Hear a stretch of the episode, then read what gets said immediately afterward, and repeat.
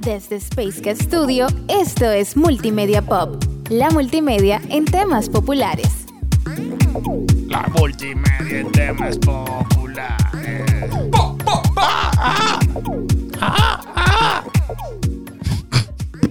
Maestro.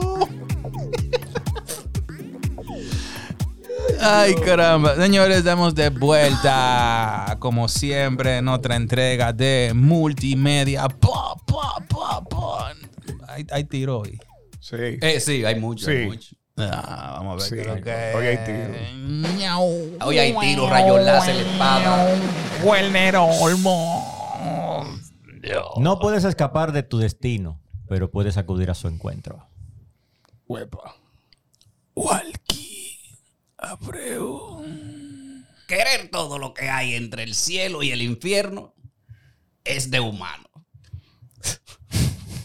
Qué vaina. Esa, Vladimir Columno. esa frase es buena, esa frase es buena. Señores, el estudio Ghibli siempre dándonos excelentes producciones.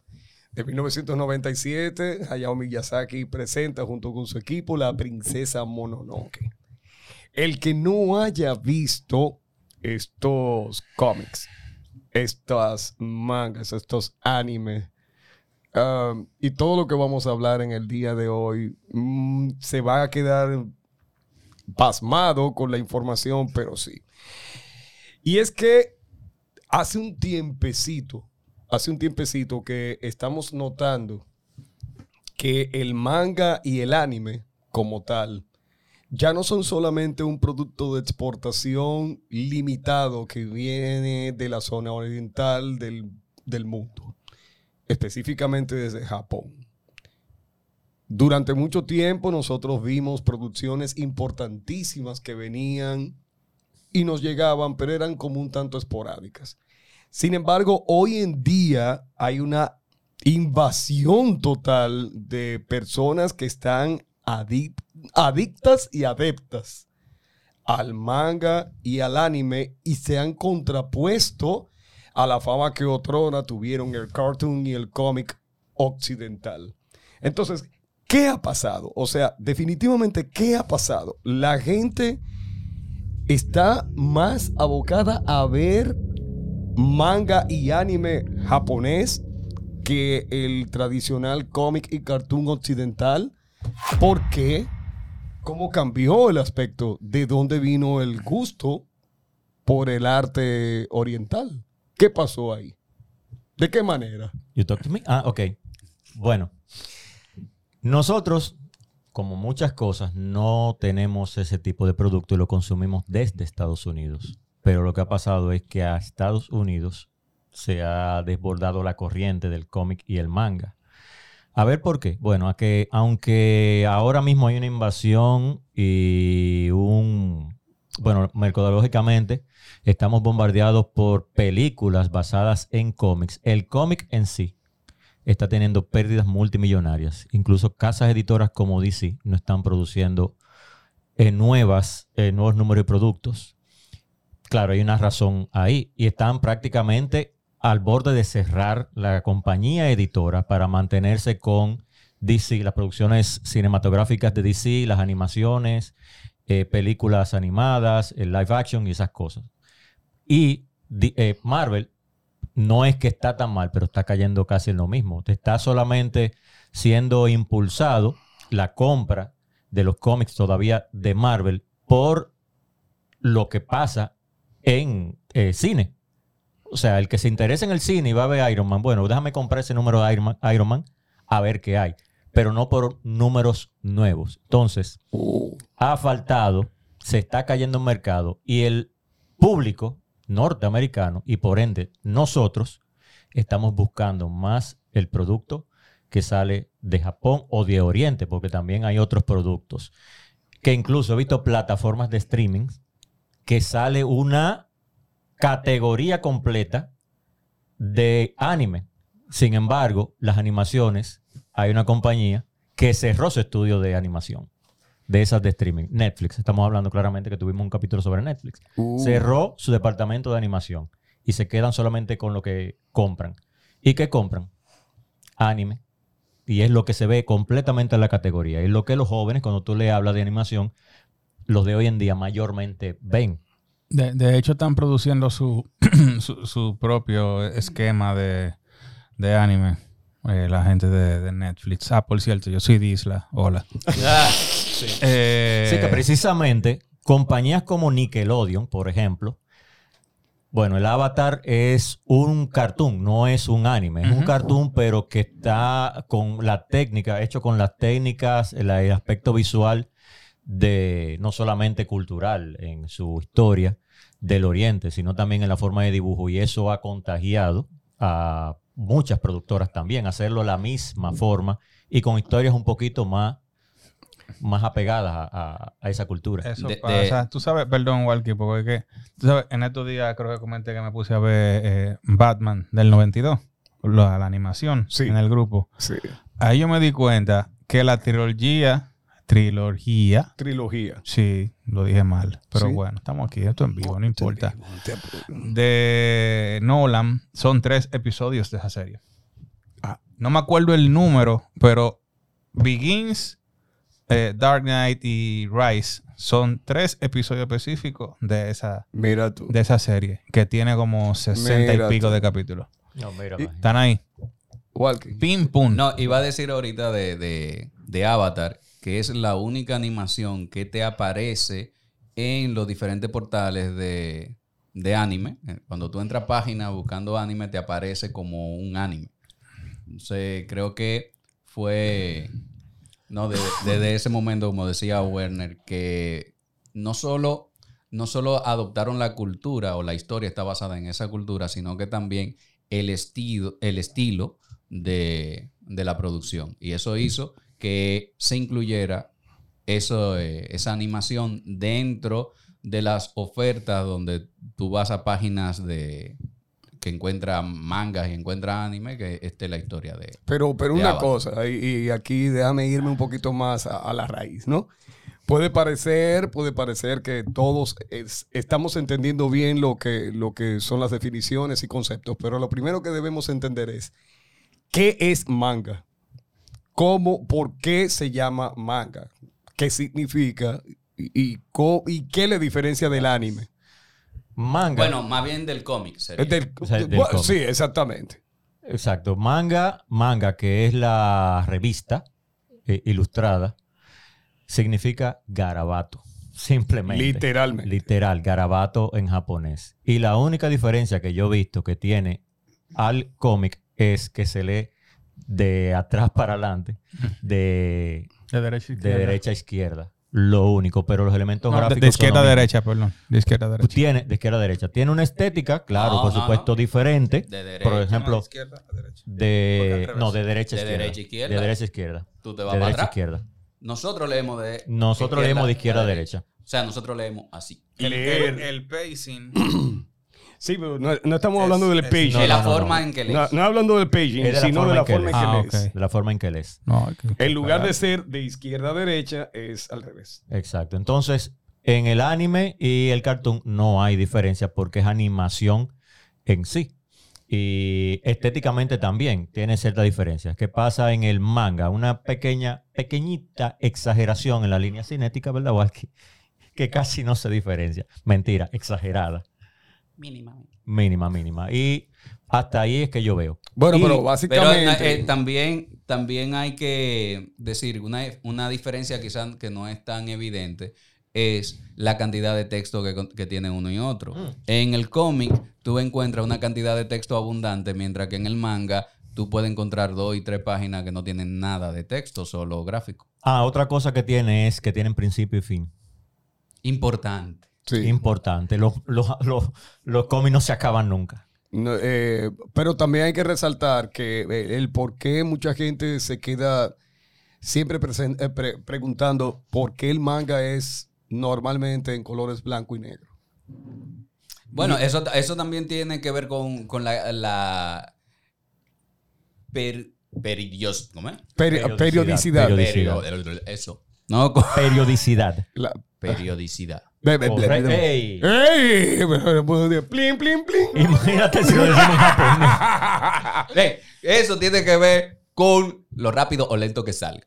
Ok, sí, pero hay que tomar en cuenta que... el recuerda que el manga sale, creo que, es, que quincenal o Sí, semanal. es una cuestión de economía, pero lo otro es que, y mira que me enteré tarde de eso, no solamente el dibujante de manga y el animador de anime japonés, no es que está tan bien pago como el de Estados Unidos, que también eso ha influido en el mercado, Eso te iba a decir. porque son los costos en Estados Unidos son muy altos. Eso te iba a decir, o sea, estamos hablando de que son gente que tienen un pago más exiguo, más, más reducido. Por tanto, eh, se, matan, se matan menos colorizando y demás. eh, y es la frecuencia de, de salida, como tú acabas de decir. Es mucho más fácil trabajar en blanco y negro que ponerse a colorizar.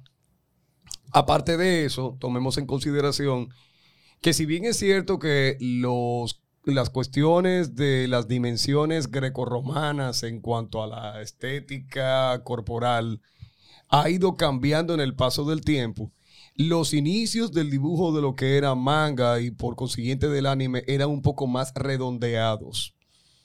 Eh, por ejemplo, nosotros, sí, me va a salir la cédula, gracias. Nosotros lo que veíamos televisión en los años 80, ¿verdad? Recordamos los siguientes personajes. Atención, gente que nunca en su vida vio esto. Mario, Mario, atiéndeme. Es- ah, ¿Verdad? Atiende. Por ejemplo, Heidi. Tremendo. Su abuelito. Sí, el abuelito Vinito. Eh, Marco. ¿Eh? José Miel. que, que, que decía antes, fuera de, de- de cámara, que hay que pensar en que esas producciones no son de los 80. Nosotros, Son- nosotros, No, nosotros, sí. lo vimos nosotros lo vimos en los 80. pero no son de los 80. La ranita de Metán. son de los 70. de la flauta. pero- Eh, sí. Mira, Sí, mira, la yo tengo Pero aquí, yo te- sobre yo todo, tengo aquí déjame, un chivo. yo tengo- déjame mencionarte, Dale, dale. déjame mencionarte a la que todo el mundo conoció y por el cual realmente nosotros conocemos las animaciones japonesas, dígase o no, Candy. Candy. Candy. En mi La, ventana la, veo la, brillar la bandida original. las estrellas muy cerca de mí. Cierro los ojos, quiero soñar Con un mundo por venir. ¿Cuánto novio fue que tuvo? Eh, por, fa- por favor, Ah, por favor. Yo sé Ah, que ustedes son Anthony, Terry, Anthony. te- los, No, dos, los dos hermanos de Anthony. todos. ¿Cómo era el que le decía Todos. Tarzán Pecoso? Oye, Terry. Ese era Terry. Terry. Oye, Candy se lo dio a todos. No se Oye, salvó ninguno. el mejor amigo de ella, que tenía barba, ¿cómo era que se llamaba? Alfred. Desde, que, Albert, desde que se afeitó, se lo dio.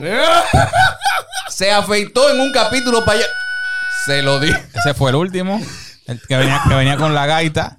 Cara, era Fen Fatal. Todos tuvieron un accidente. Sí, sí, lo Sí. mató a Lo todos. mató a Lo todos. azaró a No, eh, Terry no murió, pero quedó inválido. No, Terry no murió, pero quedó inválido. Pero Anthony, cuando el caballo pisó la. su- Ay, El primero me que está murió. saliendo la cédula, me está saliendo la cédula. Entonces después, después viene el hermano. ¿Qué En lo, fin. qué lo que menor? Los primos. los Muerto en un avión. Eran ricos. Pero en fin, ¿qué, qué, qué Nos estamos fuimos- diciendo con las eso? ramas. No, no, no, eso no son no, las ramas. no fui yo, no fui yo. No, porque espérate, espérate, espérate.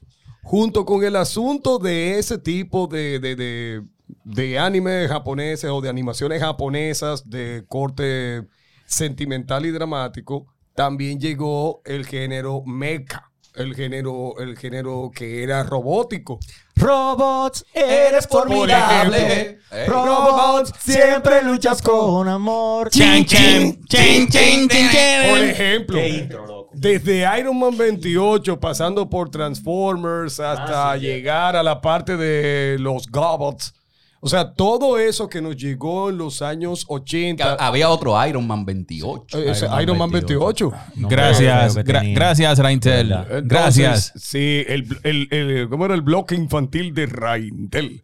Pero Gente que- que sabe hacer televisión. ¡Eh, pero, eh, le salió la Eh, cédula! ¡Le eh, salió!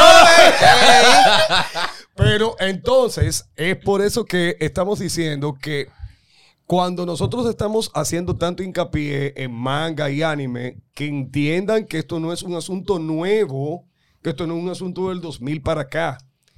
ya hace rato que teníamos una invasión de animaciones japonesas en, en contraposición con el cartoon occidental. Eh, ojo, eran la mayoría producidas por Toei Animation, que hoy la conocemos directamente, pero no llegaban a aquí a través de Toei, llegaban a través de Zip International, De Zip que era creo que europea. Sí.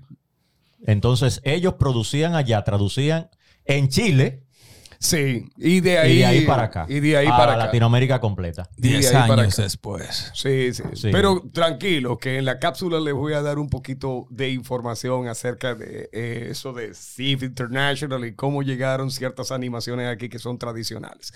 Pero, por ejemplo, lo que quiero decir es que de repente todo lo que era el cómic occidental, básicamente estadounidense, de repente comienza a desaparecer en su impacto, en su influencia en la cultura pop y se ve sustituida totalmente por el manga y el anime.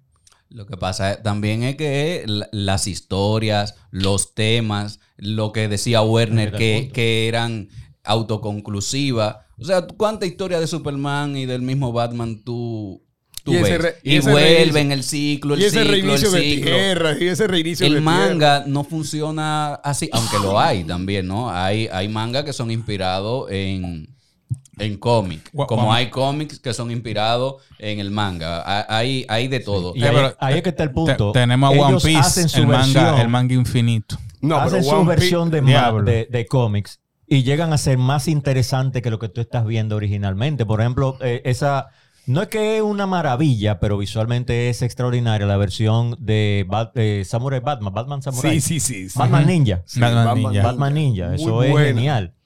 Una cosa así. Y mira, quizás ustedes van a decir, bueno, se debe a los temas más profundos, más variados, no necesitan una, eh, una directriz política para ser, digamos que, inclusivas, son Sí. naturalmente inclusivos Sí. y variados, a pesar de que tienen un perfil de que ellos también definen, que podemos hablar de eso. Si no, y yo lo veo desde mucho antes. Por ejemplo, la mayoría de los cómics y cartoon famosos de la historia están basados en productos que se crearon para vender juguetes y se promocionaron a través del anime o del, perdón, del cartoon y del cómic. O sea, originalmente no fueron historias, son productos, juguetes. He-Man, por ejemplo. He-Man, las tortugas, no, las tortugas ninjas sí son originales. He-Man, eh, los Thundercats, los Transformers, sí. G.I. G.I. Joe. Sí. Y por ahí nos Eh, vamos es- con todo lo que vino desde Esa ahí historia de Transformers para vender juguetes. O sea, Porque la intención... Power Ranger. Power Qué Rangers. disparate eran los Son Transformers. juguetes que se le dieron historias. ¿Qué pasa? A la larga, como no se crearon originalmente como historias, se quedaron estancadas. ¿Qué no ha funcionado? Por ejemplo, Transformers, que se han ido reinventando, reinventando, reinventando, y todavía hoy, digamos que las disfrutamos. hay unos cómics que Vla- Vladimir nos tiró también por el, por el, el, grupo interno de nosotros. Unos, cómics- unos cómics interesantísimos de Leono versus He-Man. Sí, una- sí, ese, ese cruce fue muy bueno. Ese cruce fue muy bueno. no, no le voy a decir quién muere. Pero muere. No, mentira. Incluso por eso pasaba. He-Man no tiene un final. ¿Por qué? Porque los costos de producción fueron muy altos y prefieren cancelarla. Cosas que no, No, pasan. y, de- y después tratan también de decir, bueno, vamos a incluir a la muchachita para que nos compren la muñequita. Vamos a, Shira. vamos a hacer Sí. Vamos a hacer. O sea, tienen siempre una intención de vender antes de la parte creativa. Yo creo que ahí es que está el punto. Mm. Su afán de, primero, quiero vender, porque finalmente, señores, todos esos productos que nosotros estamos mencionando, que se crearon primero como juguete para hacer historia, a fin de cuentas, esos juguetes, ¿saben dónde lo crearon? En Japón. En Japón. Algunos, como los Power Rangers, fueron una Fueron vil copia de programas y juguetes que ya existían allá. Sanko Kai, ¿te acuerdas de eso? San Kokai. Los Power Rangers son puros Sanko Kai. Mario, tú no estabas nacido cuando eso, ¿no? Eh, Yo vi la, vi la historia. ¿Viste? Sí, la. Sí, la- Ayato y Ryu son dos Power Rangers. Que incluso Ayato, eh, eh, el papel lo hace eh, Hiroyuki Sanada, creo que. no relaje. Sí, ese Hiroyuki Pero en, Sanada. en- en el original. Sí, ese Hiroyuki Sanada. eh, eh, saludos. todo lo que nosotros estamos diciendo, sería bueno que ustedes tomen el, aquí en República Dominicana, el canal, en aquel momento era el canal 2, Teleantillas, a donde se transmitían todas estas historias de las que estamos hablando y luego con el paso del tiempo Raintel compró los derechos y lo transmitía en las mañanas de los sábados. Pero que para nosotros eso era realmente el toque de queda. Estamos hablando de una época donde no había cable, streaming, Y Google, internet. internet, computadores. Sí. Y Había que mover la antena. To- Súbete, sí, fulano, sí. muévela, muévela que no se ve. Sí, sí. Y norma- Quédate y- ahí, y quédate el- ahí. El que no tenía antena era la parte de adelante de un abanico. No, y que tú decías de y- ahí, y desde que la soltaba que se iba esa Sí, tierra. sí. Y entonces eh, eh, era rellenar un tubo con un poquito de brillo de eso de fregar para que entrara la, la- la- la estática. Y la, o sea, ya ustedes saben. Y una percha puesta en la televisión debajo así, mo- Sí, mo- y, moviendo. y si a alguno de ustedes le da curiosidad, que sé que a alguno le va a dar curiosidad y van a ir a ver esas producciones, tienen que saber, o sea, ir con la mente abierta. Era otra época, la tecnología era otra, entonces, eh, que, al, que- igual que la, al igual que el cine, al igual que el cine, el que pretende que una película de los años 40 y 50 tenga la mis- el mismo concepto estético y de planos y de cortes que lo que están viendo ahora en el, en el cine de, de los años eh, de- del siglo XXI, está abusando. Estamos hablando de más de 80 años de distancia. Pasa lo mismo con las animaciones de aquel momento, las animaciones de aquel momento. De hecho, te voy a decir una cosa. Sí, pero te voy a decir una cosa. Te voy a decir una cosa. Tú te quedas viendo las animaciones, como por ejemplo, yo me imagino cuántas horas duraban dibujando los caballeros del zodíaco en contraposición con estas caricaturas actuales que hay ahora, que se ve solamente un recuadro de una figurita eh, tipo redonda que mueve los ojos y punto, y ya supuestamente eso es una animación. O sea, estamos hablando de que la estética se ha reducido, se ha... eh, eh, qu- quieren hablarme de minimalismo, pero mi, mi problema con el minimalismo que me quieren vender en muchas ocasiones, óyeme, no, no, no. Y mire, que esas son las historias que se están consumiendo más en cuanto al contenido satírico que tienen. Yo sé de cuáles tú hablas, que son muchas críticas sociales a los mismos Estados Unidos. Ellos se critican ellos mismos. Sí, sí. Y mire, no quiero decir que es que el mercado norteamericano está a falta de creatividad, porque a fin de cuentas, si estamos diciendo que todo lo que hay allá fue, a fin de cuentas, sacado de la creatividad de los japoneses al crear personajes, juguetes, historias, no es más ver- verdadero o falso que el padre del manga moderno, que fue Osamu Tezuka, su estética establecida como la forma en la que se dibujaba cómic. Quiero decir que los japoneses, que no son así, sus dibujos tienen los ojos grandes, brillantes, como lo vemos hoy en día. Él, a fin de cuentas, lo sacó emulando los dibujos de las animaciones de, De- Walt Disney. sí. Pato Donald, eh, Mickey Mouse con los ojos grandes. Él trató de llevarse eso a Japón para hacer que sus caricaturas fuesen más coquetas eh, y más interesantes y que se identificaran como con esa ternura de los ojos. O sea, hay que ver Metrópolis, por ejemplo, para darse cuenta cuál era la estética original. Y ojo, Osamu Tezuka fue también el creador de un personaje que es icónico en Japón, que es Astro Boy. Que luego hicieron los, los Estados Unidos una, una animación eh, 3D de... eh, ¿Cómo que le llaman aquí? De este lado, Astro Boy. Eh, ah, no, que también tiene otro nombre, ya que fue otra versión, Jet Marte, Sí, Marte. que fueron dos versiones. Una, eh, eh, Astro Boy y después sacaron Jet Marte. Otra Recuerda- serie, que es el mismo Marte. prácticamente. No, no voy a. de- sí, voy a Ese seguir nombre. sacando la cédula. La firma de Otto Shiba, lo mejor, La recuerda. firma de Toshiba, sí. Que, que tenemos ahí atrás, sí, la gente. un Bill clon. Sí, sí, sí. Porque lo que.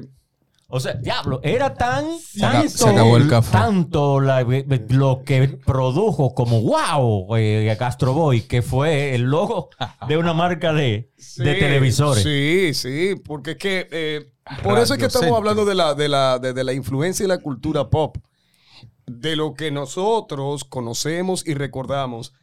Pero por eso estoy haciendo tanto hincapié hace rato de que no es algo nuevo el manga y el anime en nuestra cultura occidental. Lo único que en contraposición con lo que era la sobreabundancia de cómics procedentes de los Estados Unidos, por mencionar algo, este ha- hacía que uno entendiera que lo que llegaba desde Japón casi siempre tenía dos grandes componentes, que era o el aspecto dramático o era el aspecto robótico. Pero con el paso del tiempo nos empezaron a llegar historias variadas de todo lo que tiene que ver con la cultura japonesa. Y encima de eso, Gracias al eh, internet. Empezamos, es, exactamente, y empezamos a valorar mucho más la figura de el que no era muy agraciado físicamente, pero tenía unos buenos sentimientos, el que no necesariamente tenía que ser el fuerte y fornido, detallado a nivel de figura grecorromana, pero era el Punch mejor. Man es feo. Exactamente, pero era el, el más fuerte y el mejor Y peleador. cobra con esa nariz. Por ejemplo, cobra con Por esa nariz. ejemplo, ese es, ese es totalmente, ese es el antihéroe menos agraciado Mira, que lo, físicamente. lo estamos hablando con, con Anguria. Con Anguria. Eso, que ese es un antihéroe. Que era, fuese imposible en Estados Unidos que creen un personaje así, que era misógeno, machista, Sí, ma- eh, eh, machista. delincuente, fumador. eh, sí, de- de, de todo. todo. Y sin embargo, ¿qué pasaba? Era el clásico tipo que todos veíamos como que quería, que iba a resolver un, un problema. que todos queríamos ser así. Sí, todos. Todos, todos adorábamos sus tú- aventuras, sobre uno- todo con un- las trillizas. Uno siempre crea empatía con ese tipo de personajes. Eso es como en, como en Dragon Ball. Yo, yo siento Con más... Satan. No, va de ahí. Mire, Mire, por- mire, mire, mire, mira, mire. Satan. Eh, por ejemplo, eh, Vegeta, que, que tiene como esa esencia de, de antihéroe, pero sabe que al final él no diga un tigre malo, pero tú como que... Sí, Vegeta. Sí, Porque Goku ya se tienes alto. Sí. Uh, Mira, una cosa que yo veo es que a los japoneses Harto. no les da miedo meterse como en ningún tema ni Harto. contar cualquier historia. sí. Yo les decía a ustedes que Papá. durante... Hay las- una, hay una, escúchame que te interrumpa así, pero hay una, hay, a- a- antes que se, me, que se me vaya, hay una serie en Netflix de un yakuza que decide ser amo de casa. ¿Cómo así? ¿Qué sí, se dice, hay una serie, Un yakuza. un que yakuza decide- decide ser amo de casa. y de eso hay una historia, hay un anime. Un yakuza no es una vaina donde uno se baña, que No, hace eh. bombolita. ¡Ay! Se te pegó lo del el, el alumno que pregunta los disparates en la casa. Werner. Ok. No hagas Mira, lo que voy a decir, los temas, mira lo variado que es. Durante los años 80, nada más a ti que te valen los chistes malos, ¿no? Ah, También. Durante los años 80 y los 70, incluso los 90, las historias occidentales estuvieron marcadas por quién es bueno y quién es malo. Porque se quedó con la, el- el- el- el estereotipo malo gobernante que quiere dominar como Hitler, Ujú. o sea, que son los malos, Ujú. y los norteamericanos que son los buenos, la bandera, Mm, la libertad y esas cosas, durante no, y más que- de 30 años. Y que el malo no quiere gobernar, quiere destruir el mundo. Yo quiero saber dónde él va a vivir. Exact- no, eh, Sí. eh, exactamente. Y eso se volvió aburridísimo. Sí, con el paso del tiempo la historia era tan repetitiva que y me apoderaré del mundo. Pero, ok, y después, manito. Y, y O sea- hoy, aunque hay historias como más coquetas, más autoevaluándose, todavía veo que lo- la historia del norteamericano sigue pensando en esto es lo bueno y esto es lo malo. Sí. Y ahí también, no solamente que se hacen aburridas las historias repetitivas, sino poco interesantes y que solamente marcan la cultura y la vivencia que están pasando ellos. Ese complejo no lo tienen los japoneses, culturalmente hablando. No, de hecho, como tú acabas de decir, no tienen miedo a explorar temas diversos. La transgresión de las almas, eh, el viaje de la mente por espacios de, de crecimiento, el concepto de los jóvenes que quieren participar en luchas sociales. Todo lo han llevado a animaciones y, Bueno. y a manga. Entonces, esos temas también son interesantes. Tuvimos en televisión nacional a Josefina la ballenita. Josefina. Háblame de ese tema. No, un amigo imaginario que es una ballena. Y, y duró bastante tiempo Bastante. transmitiéndose. Y no era un tema de superhéroe, no era un tema de. Sí, Pero por ejemplo, Marco en nuestro tiempo estaba ambientado en Italia. Él era, yo creo que de Nápoles. Sí, era sí. Por esa zona. O sea, y tú veías, para el desconocimiento de uno, cómo plasmaban la parte pobre de, de- de Italia. De Italia. Se sentía italiano. Las, las, Ujú. las góndolas, esas cosas. Después él se va a, a Argentina a buscar a su mamá. A Sí. Argentina. Y yo conocí la Pampa Argentina, fue por unos muñequitos, digamos así, caponeses, no de este lado del, del hemisferio. Entonces, mira que eso tiene un nombre de un género, creo que se llama género victoriano, algo así.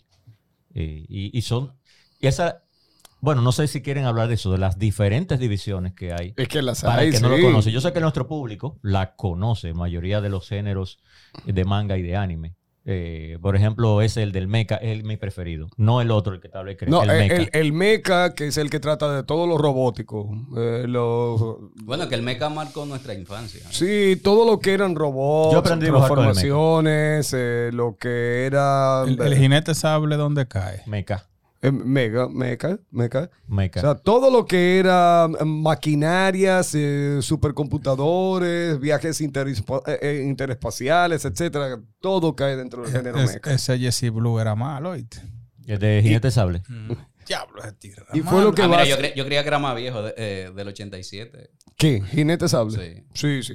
Ya llegaban a tiempo. Ahí llegaban más o menos a tiempo. No, que creí que era más viejo porque ahorita que quería interrumpirte, Marco era del 76, Ah, Heidi era del 74. ujú, ujú. También los pitufos que tuvieron aquí una gran pre- Esos son belgas, esos no pre- son. presencia. Y me- y me- bueno, pero son, son- cartoons, ¿no? Son cartoons. Sí, son Pues, cartoons. llegó aquí en... eh, eh, pero, pero son europeos, son belgas. llegó, a- llegó aquí como en los 90.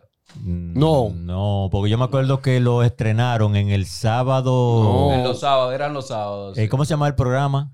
Que daba Ok. muchas cosas. Yo, yo me levantaba temprano, prendí mi televisor a las Pero- 7 para que a las 8 se viera. ¿En qué canal? ¿En Eh, Color era- Visión? En, en En- Color en Visión. Color ah, pero eso era Gigante Familiar En Gigante con Héctor Montaz. En Gigante Familiar, sí. ¿Cuándo, cuándo era eso? Ay, me sal- eh, O sea, ese lo hicieron en Me el salió 81, la pero no cédula. recuerdo cuándo y, el- estaba, ustedes se acuerdan del, del comic strip Ah, sí. que sí. estaba la, Sí. la máquina del karate. La ma- eh, yo soy Eh, y una, sí, la y una, y una y una tortuga que karate. bailaba. Y los, eh, los tigres del barrio. Eso, eso va en el tema de los 80. Los mini monsters. Todo eso va en los 80. Eso- sí, eso está los, los. Tiger Hawks también estaban ahí.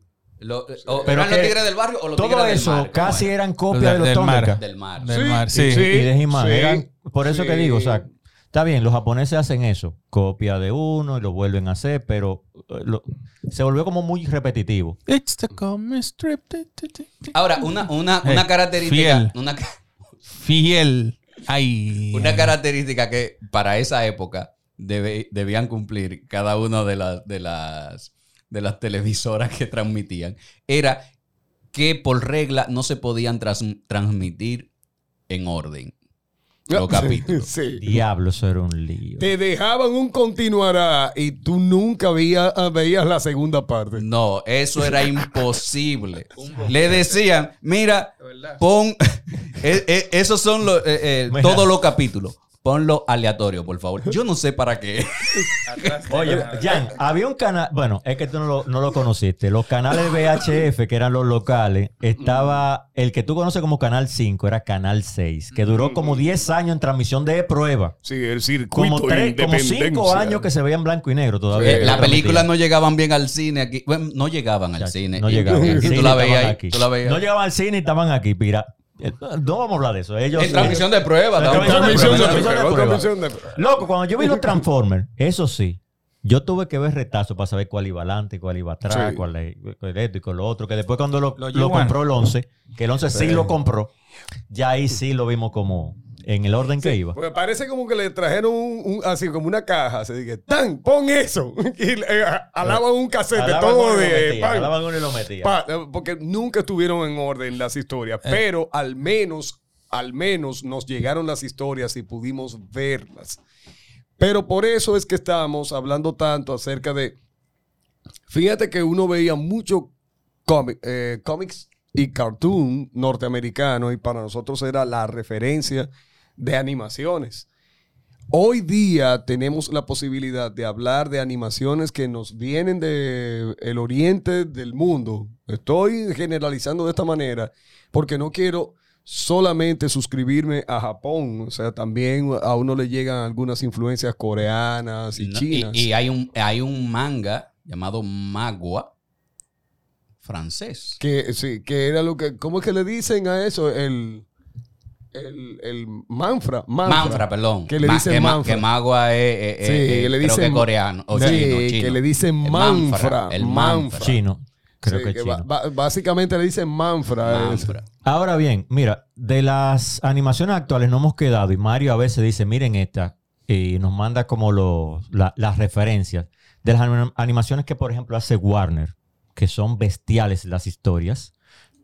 Por ejemplo, eh, Justice League, Doom, eh, eh, bueno, la serie de Batman que es buenísima, aunque Para minimalista. mí esa serie del 92, Pero a veces yo veo y Eh, no cómo bien comparar, y son muy bien. muy bien hecha. son muy bien hechas. Pero, por ejemplo, yo veo una batalla en una ciudad que llegan los super amigos a salvar la ciudad y tú ves ni siquiera un tanque de basura. Y está bien para su estética. Mientras que tú te vas a una animación, tú ves hasta lo blumen que una señora que vive en un edificio por ahí enganchó. O sea, todo se ve con el último detalle en las escenografías japonesas. Pero claro, como dije anteriormente, me enteré de que eso lleva un sacrificio de mucho trabajo y muy mal pago. Que yo creo que tú mencionabas que había como un plan, un, un- Hay que- una, hay una, existe una fundación. una funda- sí. Existe una fundación que, oigan bien, el sueldo de un animador en Japón le da para comer, pero no puede ni costearse una vivienda.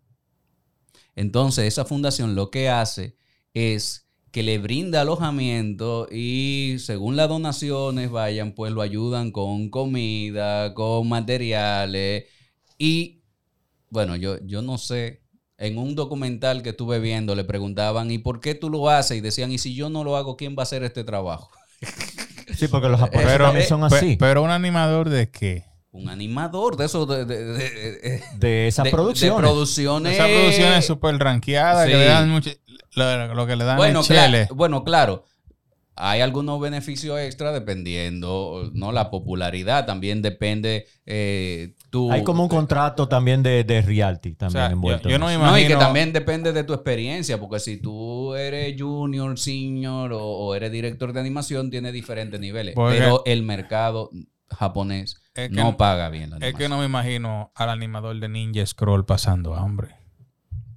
Eh, pues miren, pues miren. Eh, es un escándalo eso. Y lo que pasa es que la idiosincrasia del japonés es así. O sea, yo tengo que hacer esto y yo lo hago. Es mi deber dentro de la sociedad. Sí. Ese es mi trabajo, lo tengo que hacer. Sí, sí, porque ellos creen mucho en el cumplimiento del deber. Allá no en sale, el no, honor. porque el gobierno me tiene que dar, porque No, yo no, soy... No, no, Ellos No creen, sale. ellos creen que el haberte concedido un rol es un honor y ese honor es algo que tú tienes que ejecutar porque no hacerlo significa un desmérito y un descrédito para tu familia y el honor del nombre de tus padres. Es más, para darte datos. Estamos hablando de una cultura diferente, ¿eh? Estamos hablando de algo diferente. Para darte datos. En un documental de hace como, como 3, 4 años, el frame a esa persona en específica, que era junior, creo, un animador junior, se lo pagaban a un dólar, prácticamente. El frame. O sea, un dibujo. A un dólar. Ya tú puedes, saca cálculo. No lo, no lo calcule.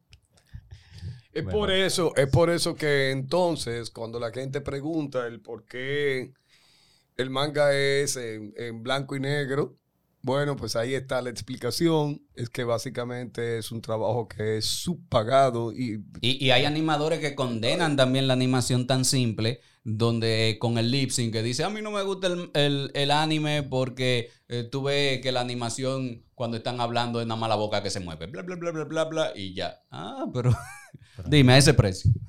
Ahora bien, mira, yo estoy de acuerdo con, con Vladimir, yo que soy como amante de la estética. ¿Cómo se ha perdido?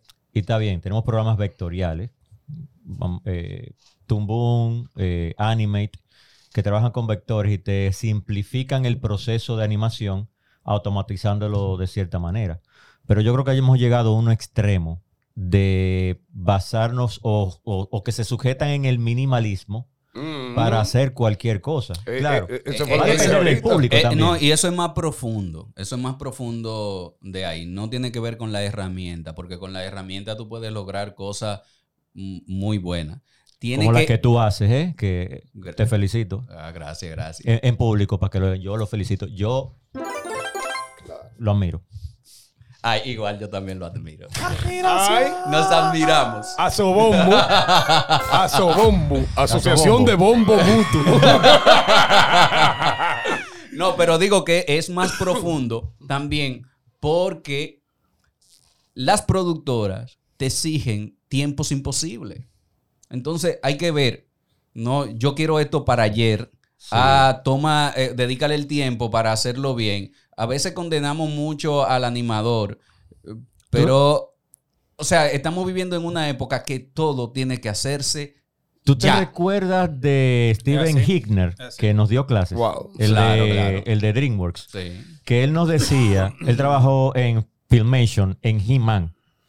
Eh, no, yo creo que animando. Yo, tengo un leve En los, en los- en los storyboard, creo que en los storyboard, en los storyboard de He-Man trabajó. ¿Cuándo, cuándo fue eso? Yo tengo un vago recuerdo de, de eso. Hace Ah, bastante, ah, ah, eh, hace bastante como- tiempo. como en el sí. 2010 creo Estaba, fue, estaba. Carlito Miranda eh, en el departamento de multimedia. Pues no era 2010. Eh, 2000, no, no, no. más 2000, para acá. 2015. 2012 quizá. No, 2015. Pero- No puede ser 2015. Carlito Miranda, 2015 no puede director de, Están de que- ustedes oyendo un poco de historia patria de un sitio Eh, que no Mike, vamos a mencionar, la rama. pero todos lo conocen. La rama. Pero creo que, que, es que fue como 2012 por ahí. Sí, 2015 no creo. Pero nuestro querido amigo Miranda no era de, director de multimedia en ese momento. Era tu amiga. Pero eso no importa. La mejor. Pero eso no Ne- importa. Neida, Neida. Pero ya él estaba trabajando no en, el, en- importa. en el departamento. Pero eso no importa. Lo importante me- es que se aprendió. No, vamos No a volver al mezcle. canal. Vamos a volver al canal. ver. Volvemos al canal. El curso. Es que me acuerdo del curso. Lo Él que no me acuerdo era si yo estaba ¿Y ahí. ¿Qué es lo que él está pensando? Que él sigue. Bueno, pero, pero, Pero Del curso de DreamWorks con el tipo. ok, él nos decía ah, que él trabajaba en Filmation, de que producía He-Man. Y era tanto la carga de trabajo que ellos tenían que reciclar. Si tú te fijas, hay carreras y caminatas y planos que tú ves en He-Man y lo ves en Bravestar y lo veía. diablo, ¿En cuál era la corre igualito. Sí, corrían igualito. ¿Cuál era la otra que también que hacían ellos? Yo creo que era Blackstar también. Sí, sí. Ellos- o sea, tú veías la misma animación. No, Correcto, y, que, y que- que tú sabes que cada transformación de He-Man era la misma. De hecho, no tenía fondo. Sí. Cada vez que él sacaba esa espada que decía por el poder, era, lo- era la misma animación. Decía, ok, entonces ahí viene por el poder de Grayskull. Mírala allí. Ah, tú no ves el meme de esqueleto, que es, que es el mismo cada vez que se ríe. Sí, sí, Es que hace como coge un pique.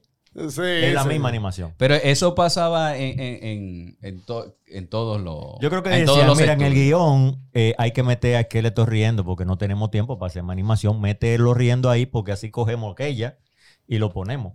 Pe- Pero es que, señores, recuerden que el dibujo era básicamente a mano. Bueno, todavía los animes hay muchos Eh, que, que se eh, hacen a mano. sí. Ahora ellos están Pero incursionando yo mucho. quiero, yo quiero que ustedes como que se queden un ratico pensando en eso. El dibujo era básicamente a mano. el Nosotros dibujo, sabemos, pero el color. dibujar el mano. co- Eh, o sea, ¿Eh? No, O sea, es, no es como ahora que tú copy and paste. no, y que, que tú hacías, oye, tú haces un dibujo, tú hacías un dibujo en papel, luego en un acetato transparente, lo Mm. calcaba y luego le daba color Mm. y después esos 3750 por ejemplo. acetatos, tú tenías que fotografiarlo uno a uno con Uno a uno. un fotograma, Sí. Dos fotogramas. Oh, te estoy hablando. No era- Era, es que no era, no era un Y eran- trabajo. Y eran semanales los capítulos. Oh, pero, pero por eso te estoy habla- por eso te estoy diciendo, no era copy and paste como es ahora. Por eso salía mucho lo que salía mucho esto. Mientras tanto, en el salón de la justicia. Claro, y te montaban y te montaban un mismo corte que llenaba dos o tres segundos porque la idea era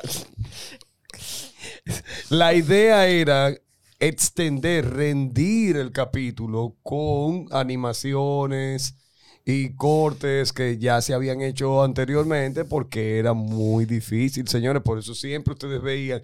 Y mientras tanto, en el Salón de la Justicia, el- Me estoy acordando de los y- super amigues. Y, el, sí, y el, el- la misma entrada de todos ellos parados alrededor de la, me- de, la, de la computadora o alrededor de la mesa y todo como con la mano en la cintura y todo.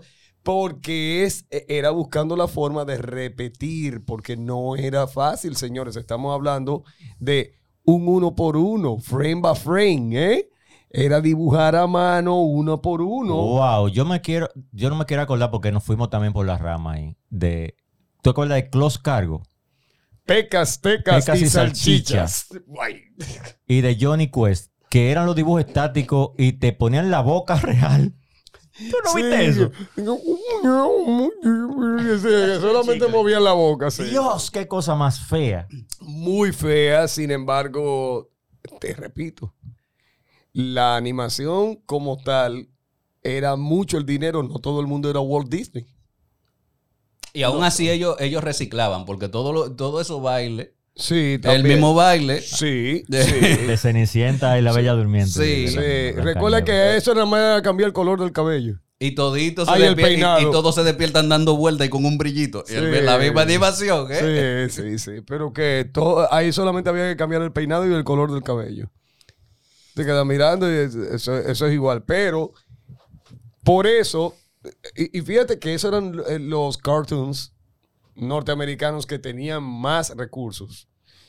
No estamos hablando de aquel mal pagado mangaka, que es el nombre oficial del dibujante de manga.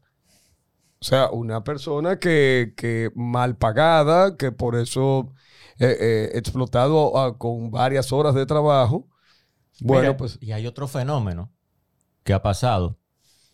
Los live actions se han ido también a Japón a buscar animaciones, películas animadas para hacerlo en live action en Estados Unidos. Dígase Death Note, Ay, Dios. Ghost in the Shell, eh, Cabo Bebop, Ay. eh, creo que Full Metal Pero Alchemist. espérate. déjame, espérate. deja- ojalá Tony El- Rodríguez El live este action capítulo. de Death Note es americano. Sí.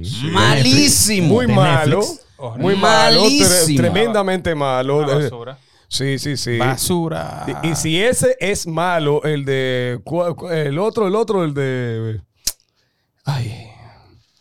El de Full Metal Alchemist. A Full Metal Alchemist. Oye, me dañaron totalmente esa Se quedó, historia. se quedó Lo dañaron. corto. Lo dañaron. corto. Y Ghost in the Shell, digamos que me Eh, gustó, eh, ese- pero me ese- hubiese eh, gustado ese no solamente verlo con que la, la, la teniente Kusanagi hubiese sido una actriz japonesa Debió. Y Batu también, un actor japonés, Debió. y no aglutinarme en una sola historia, porque son, me parece que son tres, Sí, Sí, son películas tres, diferentes. sí. Además de la serie.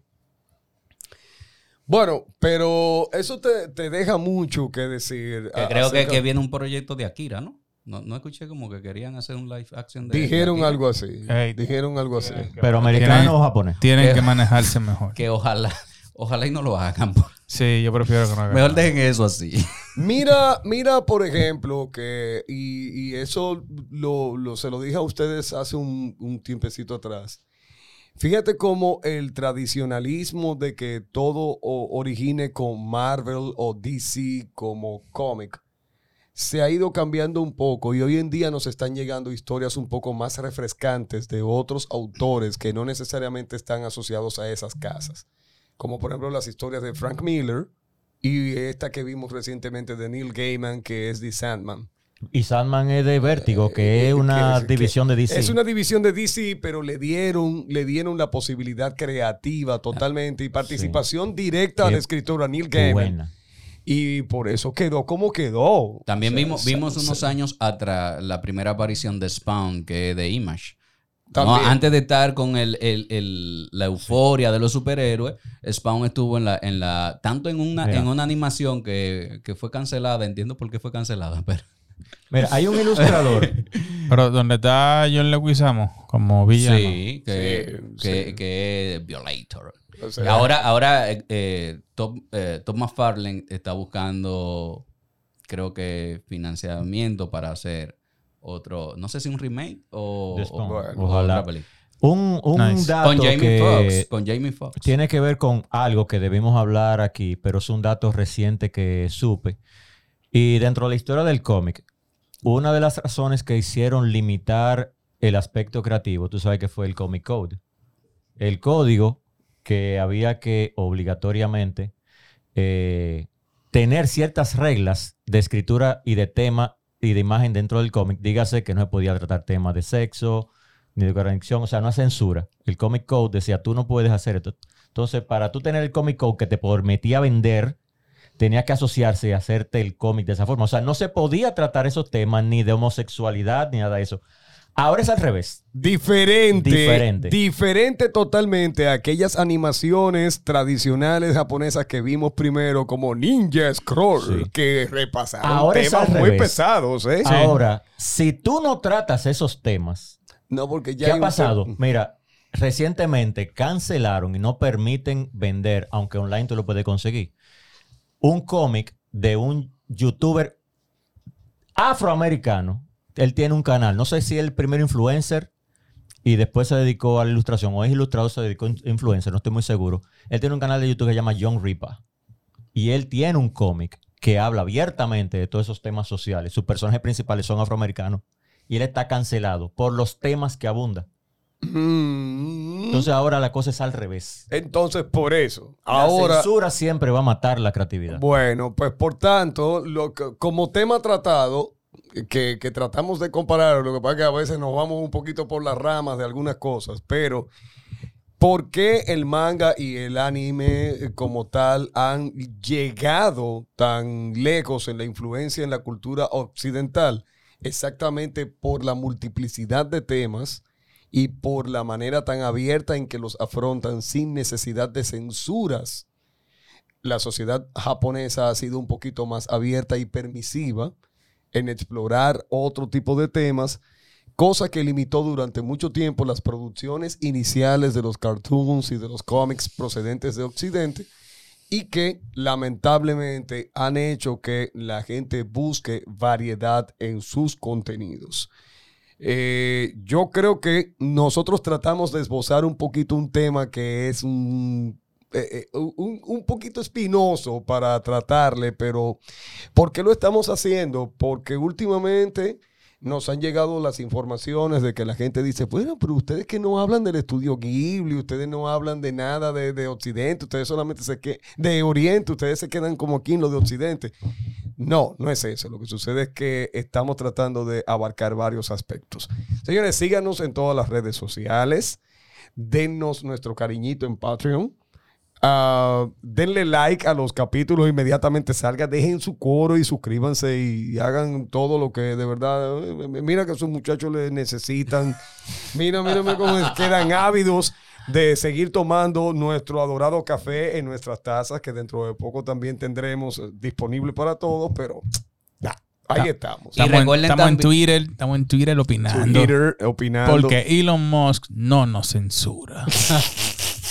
No, y recuerden también comentarnos si tienes alguna, algún cómic o anime o manga que quisieras recomendarnos, pues también déjalo en el comentario. O si piensas que se nos quedó alguna información, pues ya tú sabes. Tíralo, en. Chévere, tíralo en. Discord también. Comenta, comenta. Señor en paz, Bye bye. pórtense bien y recuerden que nosotros no los vemos, pero otros sí. y no se copien. Esto fue Multimedia Pop desde Space Cat Studio. Recuerda seguirnos en el Instagram Multimedia Pop, y en nuestra página web multimediapop.com.